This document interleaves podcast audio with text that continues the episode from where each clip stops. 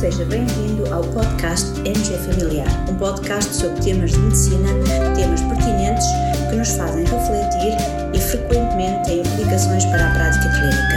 E damos as boas-vindas ao nosso anfitrião, professor Carlos Martins. There are nine million bicycles in Beijing. That's a fact. Há algum tempo atrás disse-vos que iria abordar o tema aplicações que fazem bem à saúde. Pois bem, vai ser neste episódio e vou fazê-lo precisamente durante um exercício que supostamente me faz bem à saúde, durante o meu treino de bicicleta que tanto gosto de fazer de vez em quando e sempre, sempre que me é possível. Existem vários estudos que abordam diferentes aplicações móveis que podem eh, ter efeitos benéficos para a saúde e ajudar os nossos pacientes no controle dos seus problemas de saúde. Existem até ensaios clínicos randomizados, também algumas, já algumas revisões sistemáticas com meta-análise. Existem algumas aplicações para as quais a evidência realmente demonstrou benefício, outras nem por isso, sobretudo aquelas relacionadas com estilos de vida. Contudo, aquelas que eu vou aqui partilhar são aplicações que eu uso no meu dia a dia com alguma frequência recomendo aos meus pacientes, mas para as quais não disponho dados de um ensaio clínico randomizado eh, que tivesse demonstrado eh, benefício, embora as atividades relacionadas com estas aplicações sejam realmente fundamentadas em evidência científica de boa qualidade. E hoje vou falar-vos então de três aplicações móveis. A primeira é o MyFitnessPal.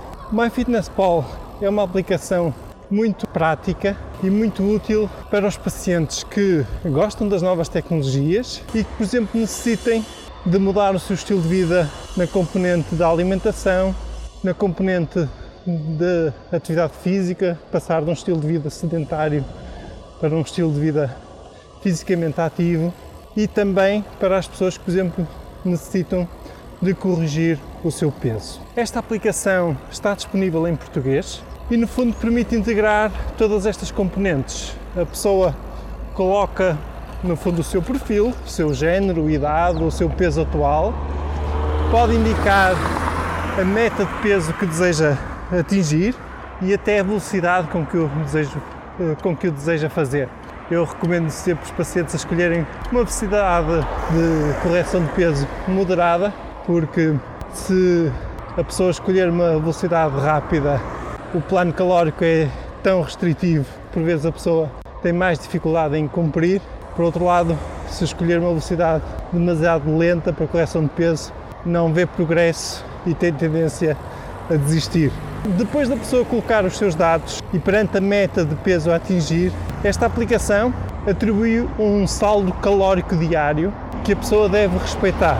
No fundo, para cada dia a pessoa sabe que deve eh, ingerir um número de calorias igual ou inferior àquele que é calculado por esta aplicação móvel. Durante o dia, a pessoa deve ir registando aquilo que vai comendo e uma das vantagens desta aplicação em relação a outras similares reside no facto desta aplicação ter uma base de dados de alimentos em português e até alguns pratos típicos portugueses. Ela, no fundo, tem os, os valores das calorias para cada, cada prato e então, ao longo do dia, à medida que a pessoa vai registando aquilo que vai comendo, ingerindo, o saldo diário de calorias vai, vai se gastando, vai diminuindo.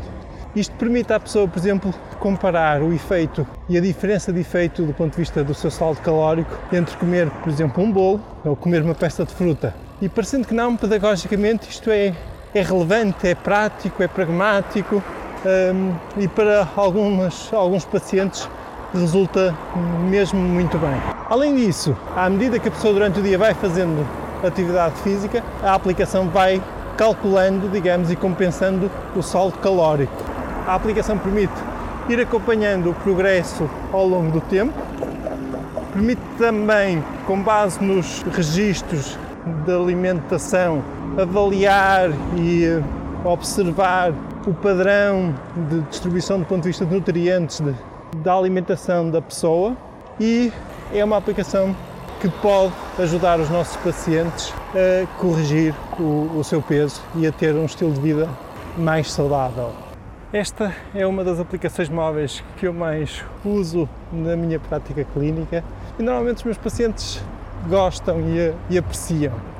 Curiosamente, encontrei um ensaio clínico randomizado numa aplicação similar, mas que apenas está disponível em inglês e que realmente demonstrou a eficácia de uma aplicação com este tipo de funcionalidades.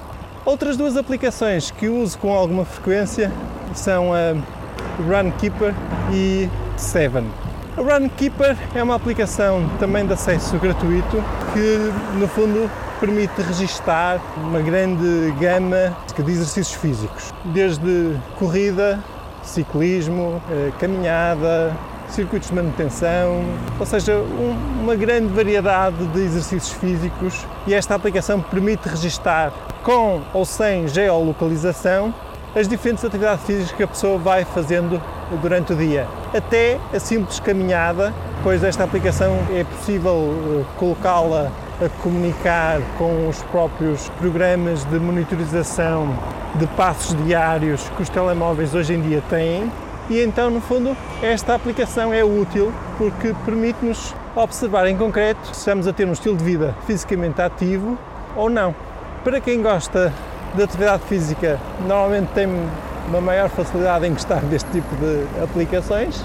Para quem quer iniciar atividade física ou para quem tem um estilo de vida sedentário e quer começar, por exemplo, a ganhar gosto, uma aplicação deste tipo pode ser realmente um incentivo, um reforço positivo e pode ajudar nesse, nesse processo. É uma das aplicações que também comunica com a MyFitnessPal, a tal aplicação que vos falei há bocadinho, e portanto tem também essa, essa mais-valia e essa vantagem. Finalmente, a outra aplicação também relacionada com a atividade física é a Seven.